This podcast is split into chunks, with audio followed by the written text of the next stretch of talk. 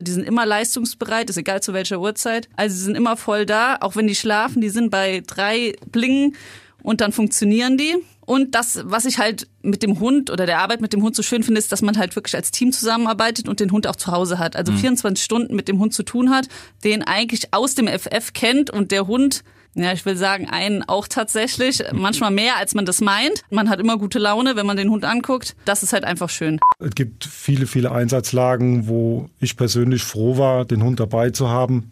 Und, sag ich mal, bei Angriffen, bei Anfeindungen oder so. Und jeder Mensch, der irgendwo so ein bisschen klar denkt, hat ja auch Angst vor dem Hund. Der Hund reagiert sehr schnell. Der Hund hat Zähne, große Zähne. Ja. Äh, tatsächlich. Und die werden natürlich an auch ihrer Ausbildung entsprechend reagieren, wenn wir angegriffen werden. Achtung, Achtung, hier spricht die Polizei.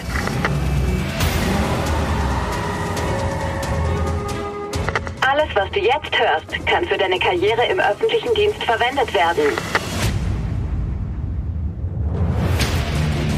Die Polizei im Verhör. Ein Original-Podcast der Polizei Rheinland-Pfalz und Big FM Rees. Friends, herzlich willkommen zur vierten Folge hier im Podcast der Polizei Rheinland-Pfalz. Unsere heutige Folge Wow Wow dreht sich um die Hundestaffel und sollten hier und da mal unsere beiden Gäste in so ein bisschen Beamtendeutsch verfallen, dann kommt unser Buzzer zum Einsatz. Dann müsstet ihr das Ganze nochmal genau erklären, um was es geht, damit wir das auch natürlich alle verstehen. Außerdem gibt es gegen Ende der Folge noch die Fragen, die man normalerweise sich nicht trauen würde, der Polizei zu stellen. Jetzt aber erstmal zu unseren heutigen Gästen, Janina, Mario. Wer seid ihr denn? Ladies first. Janina, stell dich doch mal kurz vor. Also mein Name ist Janina Klein, wie schon gesagt, bin 31 Jahre alt, bin jetzt gute fünf Jahre bei der Hundestaffel und ja, habe hab, wie gesagt meinen ersten Diensthund, passt ja auch vom zeitlichen her und äh, führe halt einen Sprengstoffspürhund. Dann hätten wir noch den Herrn der Runde. Der Herr in der Runde heißt Mario Sedello. Der ist der Leiter der größten Diensthundestaffel in Rheinland-Pfalz in Koblenz. Ähm, Ich habe vorher die klassische Ausbildung durchlaufen, war Diensthundeführer, war Ausbildungsleiter, war verantwortlich für die Öffentlichkeitsarbeit und Dienstgruppenleiter und führe jetzt die Diensthundestaffel. Ein schöner Job. über den wir mit Sicherheit auch noch mehr hören werden. Was genau macht eigentlich die Hundestaffel? Wie muss ich mir so den Alltag vorstellen? Eigentlich kann man sich uns als Servicedienststelle vorstellen für andere Dienststellen. Wir unterstützen die in den verschiedensten Einsatzlagen, wie zum Beispiel Demonstrationen, Festnahmen und sind auch bei Festivals tätig, wie jetzt Rock am Ring, Okay, ja. New Horizons. Das machen wir. Dann sind wir im Rahmen der Amtshilfe tätig bei Gutachten. Das heißt, wir beurteilen sozusagen gefährliche Hunde und schätzen die ein und bestimmen dann, was für weitere Maßnahmen folgen müssen, Okay. wie zum Beispiel Leine drauf beim Spazierengehen, Beißkorb. Dann ist ein großer Teil die Öffentlichkeitsarbeit, einmal nach innen, von der Polizei intern, dass wir Nachwuchswerbung machen und nach außen halt für die normale Bevölkerung. Einfach, was wir so machen, was die Hunde können und was sie halt leisten können. Okay. Und dann ist noch ein Bereich die Aus- und Fortbildung der einzelnen Teams, also Hund und Hundeführer.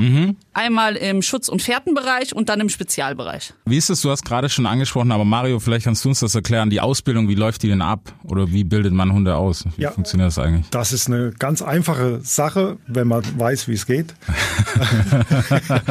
wie so ziemlich alles im Leben. Tatsächlich ist es so, sag ich mal, die Hunde werden ja ausgesucht von uns. Ähm, Wir kaufen die an, die durchlaufende Probezeit, kommen dann zum Hundeführer und da im Idealfall bildet sich dann ein wunderbares Team, sag ich mal, mit einer guten Mensch-Hund-Beziehung. Die Hunde werden ausgebildet über eine positive Verstärkung. Also die natürlichen Anlagen, die der Hund mitbringt, werden von uns bestätigt. Da gibt es verschiedene Stufenfolgen, also mit Lob, mit Futter, mit Spielzeug. Und danach, sag ich mal, das ist die Motivation für den Hund. Es gibt da ganz viele verschiedene Bereiche, die wir auch da abdecken, ähm, seit der Spezialbereich mit Brandmittelspürhund, mit Rauschgift, Suchhund, mit Sprengstoff, Spürhund, Banknotenspürhund. Die Ausbildung in den Bereichen ist meistens das Gleiche. Wir gehen in ganz kleinen Schritten vor, mit viel Geduld Ja. und auch mit viel, viel ja, Freude und Humor. Das gehört einfach auch dazu. Und ja, die Hunde haben halt die hohe Motivation, auch immer zu arbeiten. Wollen also mit uns agieren zusammen.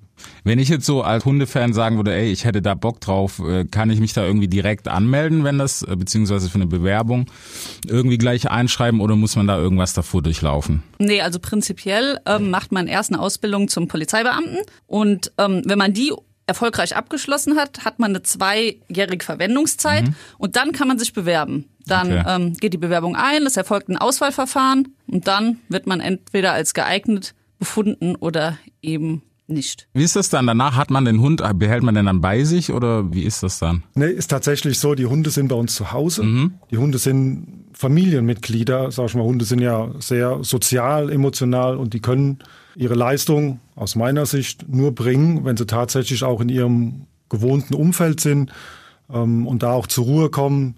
Die sind zu Hause ganz normale Hunde, die in der Familie integriert sind, die mhm. auch mit den Kindern spielen, sag ich mal, die auch mit uns spielen, spazieren gehen. Ähm, aber wenn es in den Dienst geht, dann geht es in den Dienst und die Hunde wissen das dann auch. Sind, sind die also im jetzt Vergleich zu, zu einem, ich sag mal, normalen Hund, ist, ist da irgendwie mehr Gefahr dahinter oder so, dass er eher, ich weiß nicht, wie sagt man, weil Hund, glaube scharf ist oder so? Ja, scharf mit R. ähm, die Hunde sind vom Grundsatz her nicht gefährlicher als, mhm. als andere Hunde. Ähm, die Hunde sind natürlich geprägt durch ihre Ausbildung und auch durch den Dienst. Ich würde sogar so weit sagen, dass unsere Hunde viel kontrollierbarer sind durch die Ausbildung und durch die Arbeit mit denen. Von daher haben wir die also viel besser durch den Gehorsam in der Kontrolle und ähm, von daher sind die nicht gefährlicher. Das sind ganz normale Hunde, die halt ein bisschen mehr Veranlagung haben für die Zwecke, wie wir sie brauchen und nicht mehr und nicht weniger. Janina, wenn man jetzt Bock auf den Job hat, äh, was muss man denn da so für Voraussetzungen mitbringen? Ich denke mal, Tierlieb ist wahrscheinlich ziemlich wichtig. Das wollte ich gerade sagen. Also man muss irgendwie eine Affinität zum Hund haben. Mhm. Dann muss man ein besonderes Geschick im Umgang mit dem Hund mitbringen. Das wird auch in diesem Ausverfahren halt getestet. Wie gehe ich auf den Hund zu? Wie stelle ich mich an, weil es gibt halt einfach, ich sage immer, man kann verschiedene Sachen erlernen, aber so dieses Grundprinzip muss man einfach mitbringen. Mhm. Also entweder das ist da oder das ist nicht da, das merkt man auch recht schnell und man braucht eine körperliche Fitness, weil die Arbeit mit dem Hund ist anstrengend und man okay. muss sich auch mal bewegen. Und ähm, so wie der Hund, wie es für den Hund halt anstrengend ist, ist es auch für den Hundeführer anstrengend. Und mhm. man muss ein bisschen wirklich körperlich fit sein und trainiert sein. Gibt es gerade so Situationen, wo man vielleicht ganz froh ist, dass man an der Stelle einen Hund dabei hat im Job dann? Oder speziell auf irgendwelchen Einsätzen, wo man sagt, hey, ist nicht schlecht, dass hier nicht nur noch ein Partner neben mir steht, sondern tatsächlich ein Hund. Also der Hund ist unser Partner. Mhm. Der Hund ist also nicht nur ein Dingen oder ein Einsatzmittel in dem Sinne, der Hund ist tatsächlich unser Partner. Und ja, es gibt viele, viele Einsatzlagen, wo ich persönlich froh war, den Hund dabei zu haben. Hm, sag ich mal, bei, bei Angriffen, bei Anfeindungen oder so. Und jeder Mensch, der irgendwo so ein bisschen klar denkt, hat ja auch Angst vor dem Hund. Der mhm. Hund reagiert sehr schnell. Der Hund hat Zähne, große Zähne, ja. äh, tatsächlich. Ähm, und die werden natürlich an auch ihrer Ausbildung entsprechend reagieren, wenn wir angegriffen werden. Also, mhm. Oder der Hund wird angegriffen. Kommt seltener vor, aber kommt halt schon mal vor. Habt ihr irgendwie sowas schon mal erlebt, dass gerade, dass es gerade gezielt auf den Hund ging im Einsatz? Ich schon, ja. ja. ja. Wo der Hund dann auch getreten wurde, wo der Hund mit Flaschen beworfen wird. Wobei natürlich auch im Extremfall auch sehr schwierig zu beurteilen ist, ob jetzt ich gemeint bin oder der Hund. Ja, klar. Weil oftmals sind Hunde ja Sympathieträger. Da mhm. wird ja gesagt, oh Gott, lass die Hunde in Frieden, die können ja nichts dafür. Das ist ganz unterschiedlich. Was würdet ihr sagen, ist denn so das, das ganz Besondere an der Arbeit mit Polizeihunden? Janina, vielleicht du? Ja, also ich würde sagen, erstmals, jeder Hund hat einen eigenen Charakter, ist wie ja. jeder Mensch. Der eine ist ein bisschen träger, der andere ist ein bisschen quirliger. Und das ist eigentlich das Besondere, dass man jeden Hund auch, ja, lernen muss zu lesen und schnell zu beurteilen und dann in der Situation zu reagieren, weil man kann nicht mit jedem Hund gleich arbeiten. Mhm. Und ähm, was ich halt auch sehr bemerkenswert finde, dass die eigentlich für einen immer alles geben. Also die sind immer leistungsbereit, ist egal zu welcher Uhrzeit. Ja. Also sie sind immer voll da, auch wenn die schlafen, die sind bei drei Blingen und dann funktionieren die. Und das, was ich halt mit dem Hund oder der Arbeit mit dem Hund so schön finde, ist, dass man halt wirklich als Team zusammenarbeitet und den Hund auch zu Hause hat. Also mhm. 24 Stunden mit dem Hund zu tun hat, den eigentlich aus dem FF kennt und der Hund ja, ich will sagen, einen auch tatsächlich, manchmal mehr, als man das meint. Okay. Und einen noch mehr beeinflusst, als man das meint.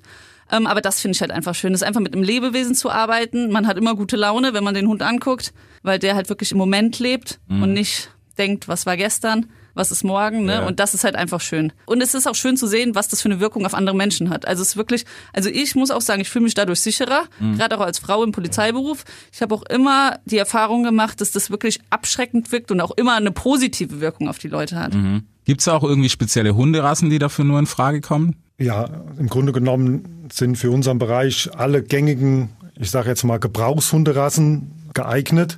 Hat sich aber in den letzten Jahren als die besten Allrounder rausgestellt, dass es die belgischen Schäferhunde sind, die Malinois, ähm, vielleicht noch ein bisschen die Tervuren, der deutsche Schäferhund ähm, und dann so Exoten in unserem Bereich sind dann so Riesenschnauzer, vielleicht mal ein Rottweiler, Okay. aber eher weniger.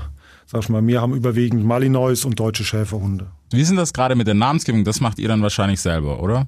Ja, also oft, es ist einmal der Unterschied, entweder der Hund hat den schon vom Züchter den Namen oder wir suchen uns einen aus Mhm. oder wir verändern auch den Namen, weil dem Hund ist das eigentlich egal, der gewöhnt sich da relativ Ja. schnell dran, einen anderen Namen zu haben.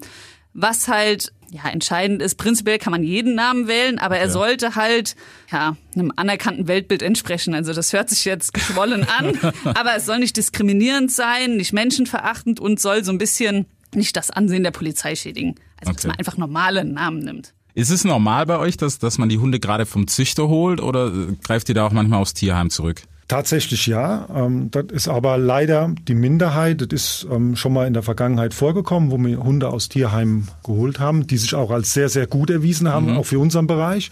Die wären in einem normalen Haushalt wären die nicht glücklich geworden. Da wären die unterfordert und wäre sicherlich zu Problemen gekommen. Wir ziehen die Hunde aber auch von Züchtern, von Hundehändlern, von Privatpersonen, also diejenigen, die uns anbieten. Und wir nehmen dann die Hunde, die halt unsere Ansprüche erfüllen. Polizei im Verhör.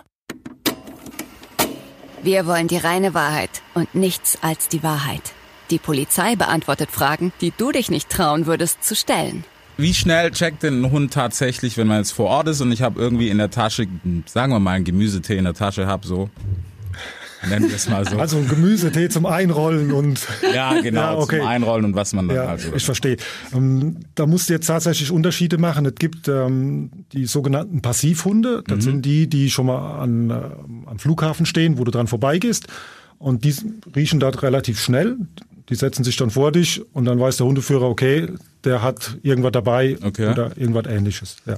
Sag ich mal, die Hunde, die sonst dual ausgebildet werden, das ist jetzt sehr spezifisch. Das heißt also Schutzdienst und ähm, Spezialbereich, also der für Schutzdienst und für den Rauschgiftbereich ausgebildet ist, der wird ähm, so wahrscheinlich nicht machen. Wir werden zwar erkennen an seinem Verhalten, dass irgendwas ist, aber er wird es nicht anzeigen, weil er speziell darauf nicht ausgebildet ist. Das sind diese Passivhunde, die wir haben, die haben keinen Schutztrieb, die werden dich nicht aggressiv attackieren, die setzen sich vor dich und zeigen damit an, okay, der hat was dabei. Okay. Eine Gemüsemischung oder was auch Oh, immer. mäßig. Ja. mäßig. okay. Gibt's da auch irgendwie so eine Mindestmenge, dass der Hund das da erst erfassen kann oder so? Oder ist das, selbst wenn da irgendwie was vom Vortag hängen geblieben ist an der Hosentasche? Ich glaube, das kommt auch auf den Hund an. Also Okay. es gibt es von Hund zu Hund verschieden. Also es gibt Hunde haben allgemeine super gute Nase, aber es gibt auch Unterschiede bei den Mhm. Hunden. Der eine ist auch motivierter, der andere braucht vielleicht ein bisschen länger oder braucht einen bestimmten Schlüsselreiz, wie gesagt. Ja. Aber ähm, wie gesagt, manche können schon kleinste Anhaftungen direkt wahrnehmen. Für andere muss es ein bisschen mehr sein, aber das kann man so pauschal nicht sagen. Aber prinzipiell Hunde lernen ja durch Erfolg und wir suchen ja eigentlich nicht an Personen, wie gesagt, das Ja. machen ja diese Passivhunde und oft suchen Hunde ja da, wo sie mal einen Erfolg gehabt haben und deswegen lassen die eigentlich Personen auch so außer Acht, aber sie werden es schon in der Luft irgendwie wahrnehmen und man merkt das, wie gesagt, Okay. dann dem Hund an. Gab's das bei euch schon mal im Privaten? Ich stelle mir das ein bisschen schwierig vor, wenn gerade mal abends irgendwie Freunde vorbeikommen und was auch immer der eine davor gemacht hat, ne, wenn der mal einen geraucht hat. Und man hat den Hund ja zu Hause, ne? Gibt's sowas, dass er dann selbst da anschlägt oder hat man da irgendwie das Gefühl im Privaten? Also, Ich meine, er ist ja nicht, der Nee. weiß ja nicht, wann er außer Ab, ist, oder? Absolut. Ja, manche könnte schon so ein bisschen Okay. unterscheiden, aber trotzdem, wenn Situationen kommen, ähm, auch im Privatleben, kann es durchaus sein, dass der dann das Dienstliche verknüpft. Also ist schon so, ist ja keine Maschine. Mhm. Ja. Ganz klar. Äh, Zu deiner Frage jetzt ähm, kann ich sagen, ich habe bisher nur Sprengstoffhunde geführt und, und da hat sich das, das Problem nicht gestellt. Deswegen kann ich dir da nichts Gewisses drüber sagen. Okay. Wenn man drauf anlegen würde, könnte durchaus sein. Ja. Gab's das gerade im Dienst? Ich meine, ihr habt ja mit den Hunden schon eine enge Verbindung. Wenn es jetzt mal zu sowas kommt, ne, nach einer gewissen Zeit oder ein Hund irgendwie, ich weiß nicht, verstirbt oder so, es ist wahrscheinlich schon emotional, dass man da dann auch dann mal einen Tag frei nimmt, oder? Also das ist, ein Hund gilt als Familienmitglied, der ist uns sehr, sehr wichtig. Ja. Und es ist schon, dass man dann einfach wirklich fertig mit der Welt ist. Also ob man jetzt einen Tag frei braucht oder nicht, das ist ja individuell, glaube ich. Aber man ist einfach erstmal wirklich am Boden zerstört, weil einfach was fehlt, was sonst 24 Stunden dabei war. Und auch jetzt auf der Arbeit als auch Partner, Ja. Begleiter, wie gesagt, und auch, ja, das fehlt einfach. Gibt's so ein Rentenalter bei Hunden, wo man sagt, okay, jetzt ist es wirklich too much und zu lang? Ich vergleiche das immer ganz gern mit einem Sportprofi, vielleicht Okay. mit einem Fußballprofi.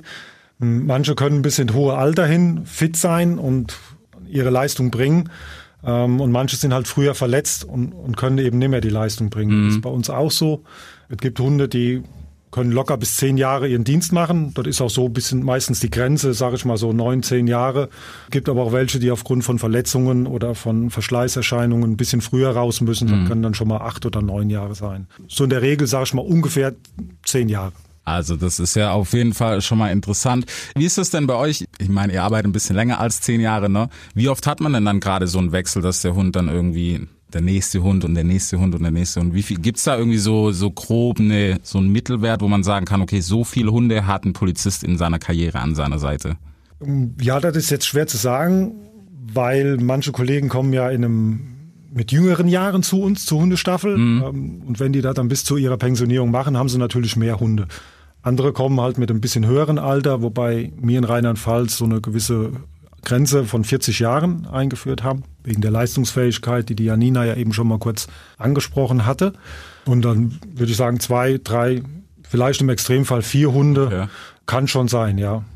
Hängt dann auch immer davon ab, wie lang ist der Hund im Dienst ja. und wie auch nicht. Aber dann kriegst du eine neun und manchmal überlappt sich das auch, dann hast du zwei und ähm, dort klappt eigentlich ganz gut, da gibt es nichts zu meckern. Mhm. Was passiert dann danach? Also wenn die Hunde in Rente sind, behält man die dann, wenn das so Familienmitglied ist? Also prinzipiell kann man eigentlich schon sagen, der Großteil behält auf jeden Fall die Hunde. Es ja. sind nur ganz geringe Ausnahmen, wo jetzt jemand aufgrund einer familiären Situation oder sowas sagt, ich kann den Hund nicht behalten, was einem bestimmt schwer fällt, aber mhm. prinzipiell behalten wir die. Also die bleiben bei uns, bis sie irgendwann halt nicht mehr können und dann das Leben von denen dann leider zu Ende ist, aber so ja. lang bleiben die. Also wir haben ja oft dann schon einen neuen Hund, einen kleineren, einen jüngeren, ja, jüngeren. noch hinten bei, der einfach parallel mitläuft und die bleiben aber, die fahren so lange auch mit, mhm. wie sie können, weil sie machen es ja, wie gesagt, sehr, sehr gerne. Also es wäre für die ganz, ganz schlimm, wenn sie daheim bleiben müssten und merken ja. würden, so, sie sind jetzt so aufs Abstellgleis gestellt.